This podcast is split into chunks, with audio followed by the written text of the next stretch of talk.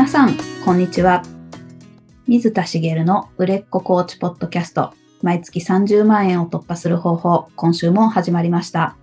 ナビゲーターの直美です。茂さん、よろしくお願いします。よろしくお願いします。家の前に公園があるんですけど、おおその公園で今、あの、工事をやってまして、はい。何の工事かっていうと、あの、ワクチン接種のですね、会場になるらしいんですよ。へえ、そんなことあるんですね。はい。で、あの、すでにある、その建物を使うんじゃなくて、その公園の一部を潰して、仮設の、その、接種会場を作ってるんですよね。へえ、はい。なので、家の前の公園が、まあ一部ですけど、一部使えなくなり、今は工事をやり、さらにワクチン接種が始まれば、いろんな人が家の前に押し寄せてくると思うと、すごくこう、なんか、せっかく公園の前なのになっていう気持ちがあるんですけど、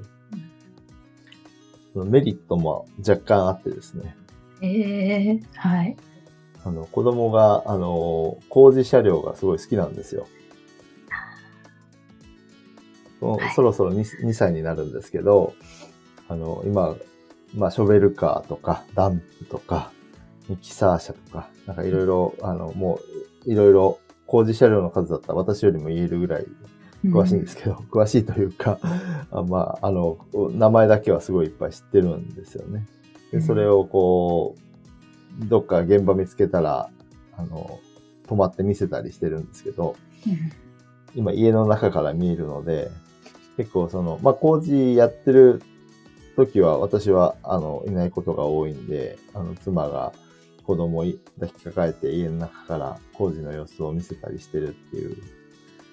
状況で、なんか結構、あの、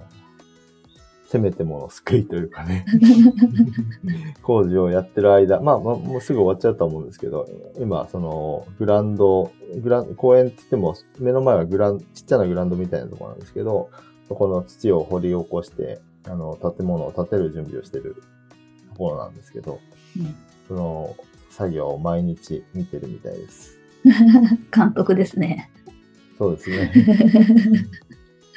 結結構。ね、あのー不思議なんですけど、工事車両に、まあ男の子って割とね、興味を持つって言いますけど、本当に何がきっかけで興味を持つんだろうって思っちゃうんですよね。うん。こっちが好きなわけでもないじゃないですか。親が好きでもないけど、子供は興味を持つ。うん、どう、どうしてそうなるのかが、こう、メカニズム的に、心理学的に不思議でしょうがないけど、そういうものなんだなと思ってですね。なんかこう、表面的な理論でこう、心理を解析できない、こう、人の神秘を感じるというか。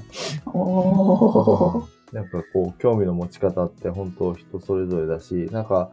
そ、それで感じるのは、こう、遺伝的な、生物学的な男女の差みたいなのも、やっぱり感じるっていうか、その、周りの、その、まあ、同級生ぐらいの、その、関わる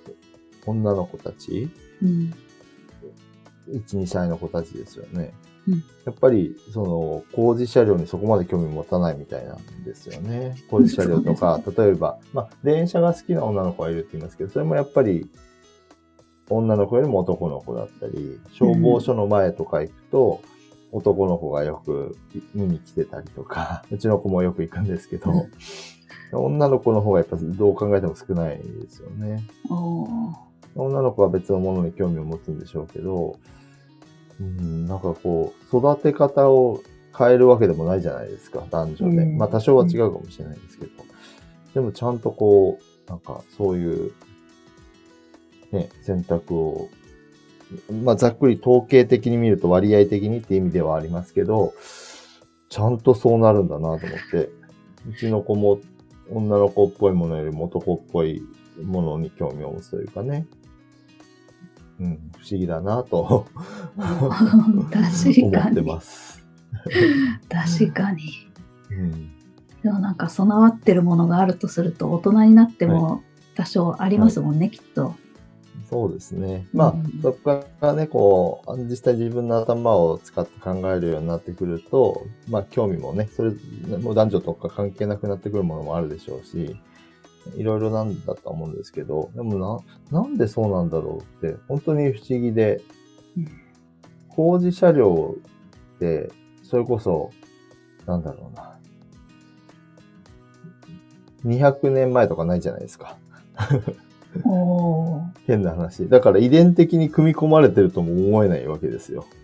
おーなるほど。は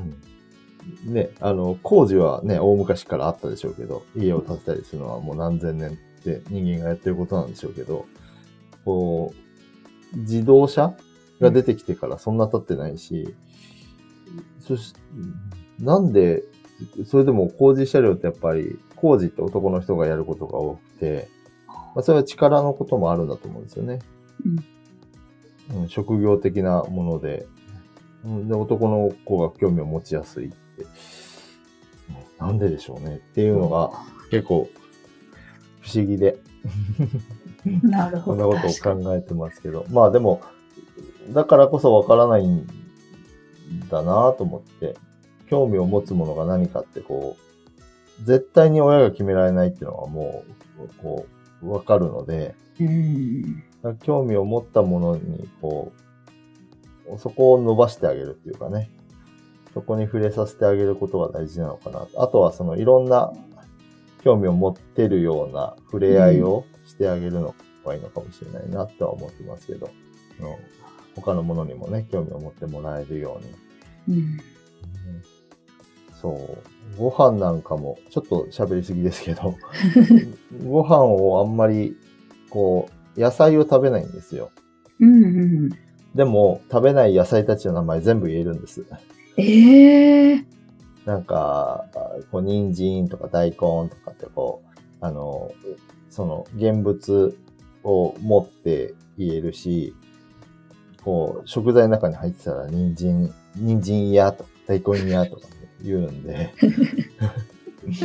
あの、うん、すごいなと思いながら、確かに。うんなんか、興味、だからそういうものの名前を覚えるとかは興味があるけど、食べるのは嫌とか、うん。そういうのがこう、ね、2歳にもなると見えてくるので、面白いなと思いながら毎日格闘してますが、はい、それがねど、どういうふうに成長していくのか、せっかくこう、心理学とかコーチングを学んだので、子供にとっていい、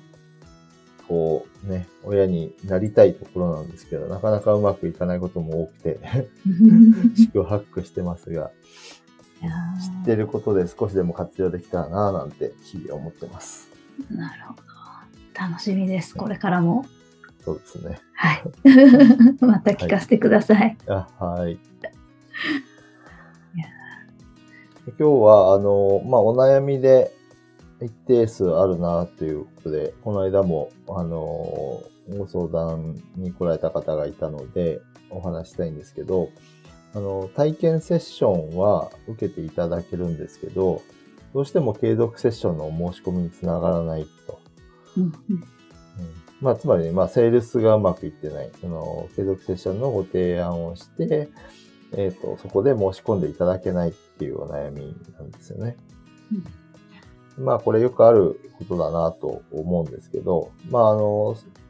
そういったお悩みを持つ方の多くって、結構なん、なんていうのかな、心優しい方が多いというか、まあ、いわゆるその押し売りとか強引なセールスとかの対極にいる。うん場合によっては、クライアント側は、あれ？申し込もうと思ったのに、全然申し込ませてくれる雰囲気がないなって思われてしまうぐらいの、あの、優し優しいというか、あの、そういう押せない人が多いような印象なんですよね。うん。で、あのーうん、まあ、それはすごく私も気持ちがわかるし、あのーまあ、あのコーチになろうっていうぐらいですから、相手の心に寄り添おうとしたりして、結果そうなるのかなと思うんですけど、まあ、その辺の、おまあ、対処法っていうと変ですけど、うん、なんでそうなってしまうのかなっていうところからお話ししていきたいなと思うんですけど、おおすごい。はい。あのー継続セッションってそもそも、まあ、基本的には高額なのでうん、あの、それが必要な方にとっては、あの、躊躇するのって当然のことなんですよね。うん。ね、あのー何十万もするようなものを買うときって普通躊躇するじゃないですか。はい。で、えっと、全く躊躇しない方もいるんですけど、で、その方はもしかしたら、あの、もちろんそれ必要だけど躊躇しないっていう方もいるんですけど、あの、あなたのコーチングが必要じゃない方の方が躊躇しないことが多いんじゃないかなと思うんですよ。え？ーもう一回言ってください。まあ、あの、ごめんなさい。あ回りくどい言い方をしすぎたので、ストレートに言うと、はい。あの、30万、40万、100万、200万ポンと払えるような人うん。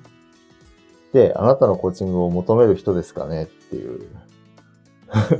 もちろんそのお金、収入とかお金に関する悩みばっかりじゃないですけど、あの、それだけ、例えば、あの、豊かな裕福な生活が送れるとか、お金を自由に使える、何十万も払うことに何の抵抗もないっていう人が、あなたのクライアントさんなのかなっていうと、ここに、えーあの、私のクライアントさんになる方のお悩みとして考えると、その、私のクライアントさんのクライアントさんになる方っていうのは、まあ、あの、普通に、えーまあ、会社員をやられていたり、まあ、何十万も払うことには当然抵抗がある人がほとんどで、うんなので、あの、そうすると、継続セッションを申し込むときに必ず躊躇があるはずなんです。はい。確かに。うんうんなんですよねうん。そこで躊躇されて、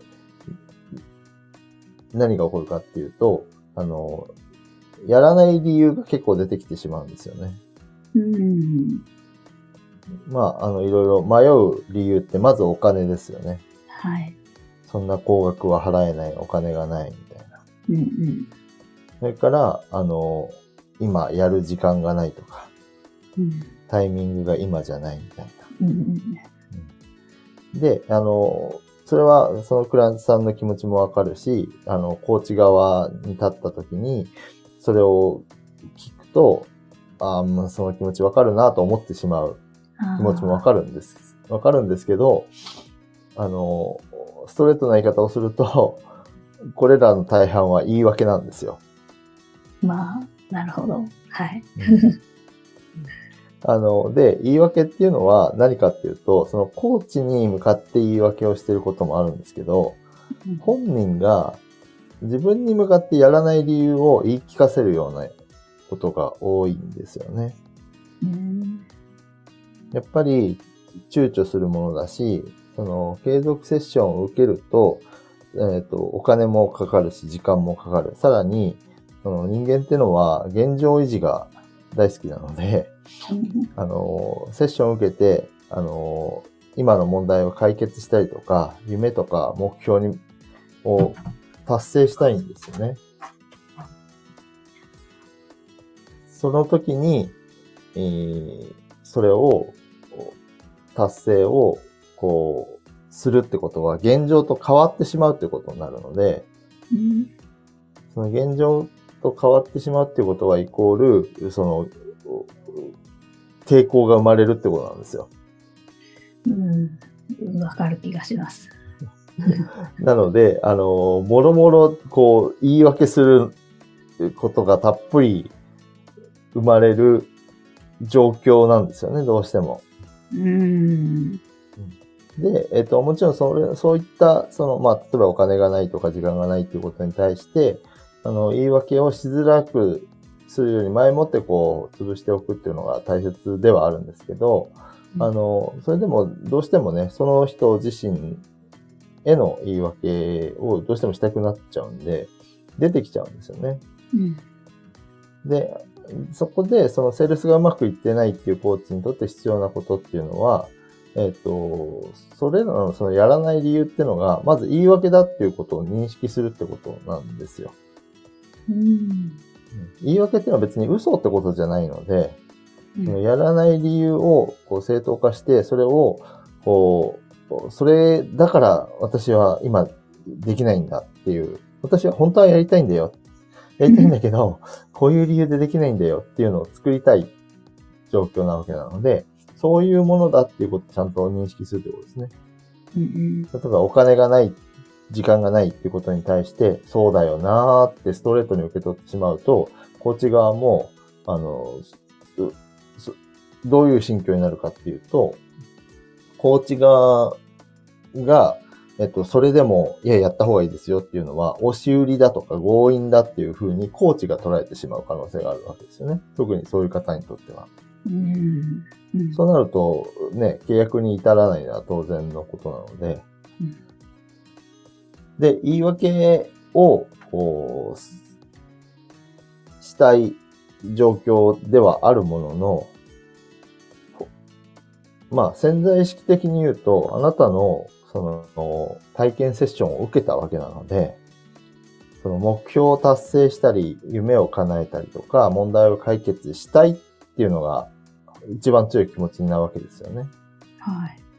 だから、それができるんだったら、お金を払う価値はあるとは思ってるはずなんですよ。うんだけど、それができるか不安な状態だから、あの、そこにいろんな言い訳をつけたくなるわけですよね。ああ、ほど。はい。だから、あの、そこで大事なのは、コーチングって100%成果が出るって言い切れるかって言うと言い切れないんですけど、言い切れない理由って、あの、成果を出すのはコーチではないからなんですよね。はい。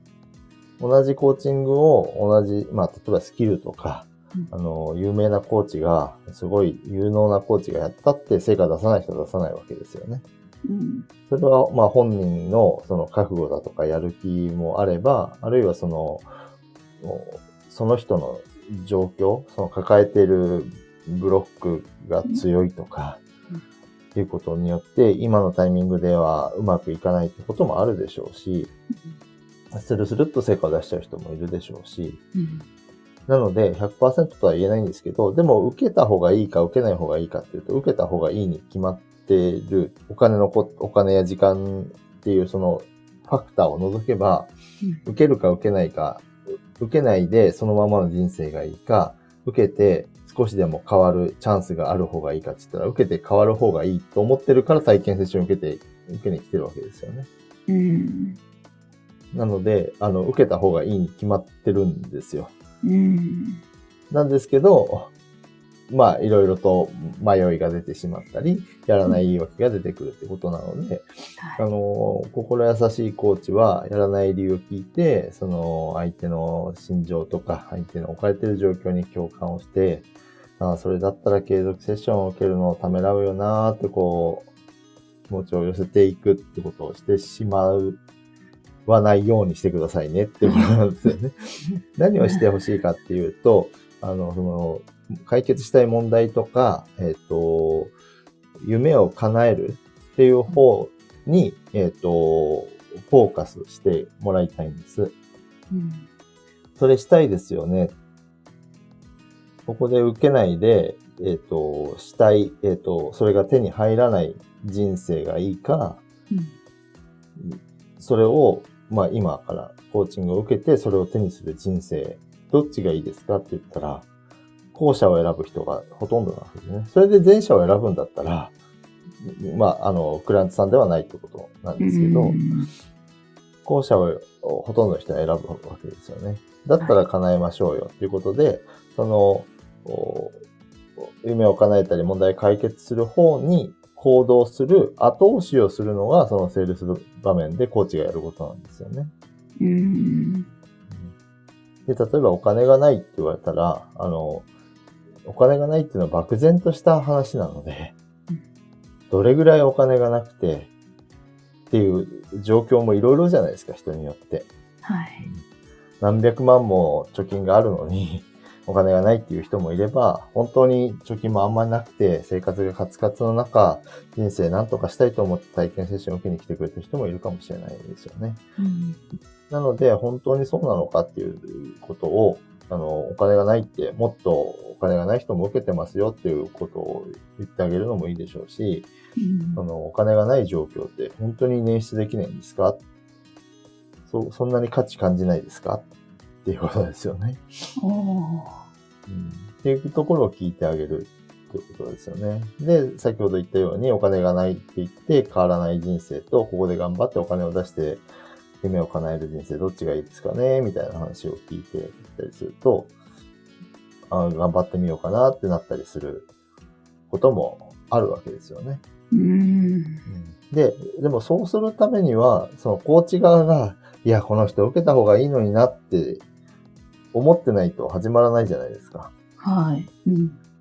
この人受けた方がいいとは思うけど、でもその状況だったら大変だよなっていう思っちゃうと、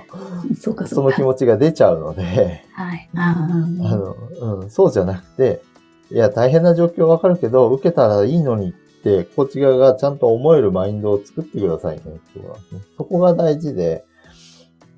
しっかりそのマインドが作れれば、それが伝わっていくので、その今言ったそのテクニック的な話は、あの、二の次三の次の話なんですよね。つまり、その、クライアントさんが、あの、言ってることが、あの、まあ別に嘘ではないけど、そういうふうに逃げたくなったり、やらない理由を並べたくなるけど、受けた方が絶対いいのにって、コーチ自身が、あの、思うマインドをちゃんと前から作っておくってことですよね。うんそれで、その相手の人にそれを思えるかどうかってことで、いやこの人受けてもどうだろうなと思ったら、それはクライアントさんではないってことになるので、その人にはまあ無理に進める必要はないかなと思うんですけど、ああ、この人絶対受けたらいいのにって思ったんだったら、あの、それをやっぱり、あの、伝えていく。その理由を聞く前にそう思ったんだったら、うんやらない理由をですね。うんうん聞く前に思ったんだったら、やらない理由を聞いて引くのはおかしくて。確かに。はい。うん。あの、いや、いや、受けた方がいいですってっていう話になってくるわけなんですよね。うんうんで私もこれまでこう契約するときに、あの、自分がですね、あの、クライアント側で契約するときに、あの、結構迷って一回断ったのに申し込んだケースとかも結構あって、で結果として良かったなってやっぱ思うんですよね、受けると。うん。うん、思うんですよ。うんなので、そこで押してくれてありがとうって思うわけなんです、最終的に。確かに。だからそこ、要は覚悟を決めてもらったりするのの後押しをちゃんとして、あのーその人の人生にとって、今目の前に座ってるその、置かれてる状況に共感するんじゃなくて、その人の人生をより良くするために、うんどう関わってあげるのがいいのかなって思ってあげてほしいってことなんですよね。なので、あの、まずは自分がしっかりと、あの、いや、受けた方がいいと、自分のコーチングを、あこの人は受けた方がいいっていうマインドを、継続セッションの提案をするときに持てるようにしてくださいってことです。うん。で、これは、えっ、と、じゃあどうすんの？っていうと、やっぱり、その、あ、この人の悩み解決したいなって思うっていう、その、自分の側の気持ちが出るっていうことと、もう一つは、それで自分のコーチングを受けると、かいそのその人が変わっていくっていうふうに思える。要要は、自分のコーチングにも多少自信が持てなかったらできないかなと思うんですよね。うんうん。なんか、ね、コーチングを、この人の人生、いいコーチング受けりゃ変わると思うけど、私のコーチングじゃ変わらないかもしれないと思ったら、なかなか強く押せないじゃないですか。はい。だからそこで大事になってくるのは、やっぱり、あの、自分のコーチングに自信を持つってことになるんですけど、あの、まあ、経験がないと結構そこが難しかったりすることってあると思うんですよね。うんうんそうであれば、以前もお伝えしたことがあるんですけど、あの、そこの心的ハードルを下げる一つの方法としては、その高額ではあるものの金額を多少落とすってことも、あんまり対応してほしくはないですけど、最初のうちはやってもいいかもな。提案するのに、どうしても、例えば30万っていうとハードルが高いから、20万、15万っって提案すると、だいぶ自分の中でハードルが下がるっていうんだったら、それでもいいんですよね。うん。で、その経験を積み重ねていくと、やっぱり受けてくれた人が増えれば増えるほど、まあ、自信もついてくるので、うんまあ、そうすると、まあ、30万、40万っていう高額に、えーまあ、していきやすくなる。うん。ので、まあ、あの、そういう方法もあると思いますし、実際に、その、一度受けてくれた、高額で受けてくれた人が、あの、受けて、お受け終わった後に、あの、成果出る出ないとは別に、受けてよかったって言ってくれることって多いん、多いというか、ほとんど受けてよかったって言ってくれるんですよね。うん。その受けてよかったって言ってくれるのを、あの、ちゃんと受け取るってこと。うん。まあだから一人目は高額なのを頑張るしかないっていうところあると思うんですけど、そこから先その、継続していくのに、あの、ちゃんとその、過去の自分の実績を、あの、クライアントさんが言ってくれたことを、そこで、そっちはちゃんと受け取ろうねっていうことですよね。うん。なるほど。まあ、あの、本当に、あの、気持ちはわかるので、あの、なかなかそこも経験だなと思うんです。セールスって特に経験が必要、必要ってわけでもないですけど、あやっぱ経験によって得られるものも大きいんですけど、うんあの、しっかりそのクライアントさんの将来に向き合ってあげて、自分のマインドを作って臨んでもらいたいなと。なるほど。それは私、今、受ける側のクライアント立場でちょっとあの、はい聞いていたんですけど、はい。絶対迷うんですよ。ああ、いいなって思ってても、うん。自分に必要だなって思ってる場合でも悩むんですね。やりますよね。はい。だからそういう時って、うん本当にあなたのためを思ってやった方がいいよっていう後押しなんですよ。自分のためを思ってみる。はい。。はい。うんそういうコーチの方に出会いたいですね。うんうん。そうですね。で、うん一体言ってクライアントさんも思うので、うん思わないんだったら体験セッションを受けてないと思うんですよ。本当ですよ。はい。コーチングに興味がなくて、あの、それでも体験セッションを受ける人って、まあ、いないですよね。何のための時間なんだってなっちゃうので、うん。ですからね、あの、こ体験セッションを受けたってことは、その解決したい問題があったり、叶えたい夢があって、自分だけでちょっとうまくいかないって思ってるってことは確かなので、うん、そこから先、こう、なんとかしてあげようっていう後押しをね、しっかりしてあげると、あの、制約率も変わってくるんじゃないかなって思います。出ました。あーありがとうございます。ありがとうございます。はい。最後にお知らせです。売れっ子コーチポッドキャスト、毎月30万円を突破する方法では、皆様からのご質問を募集しております。コーチとして独立したい、もっとクライアントさんを集めたい、そんなお悩みなどありましたら、しげるさんにお答えいただきますので、どしどしご質問ください。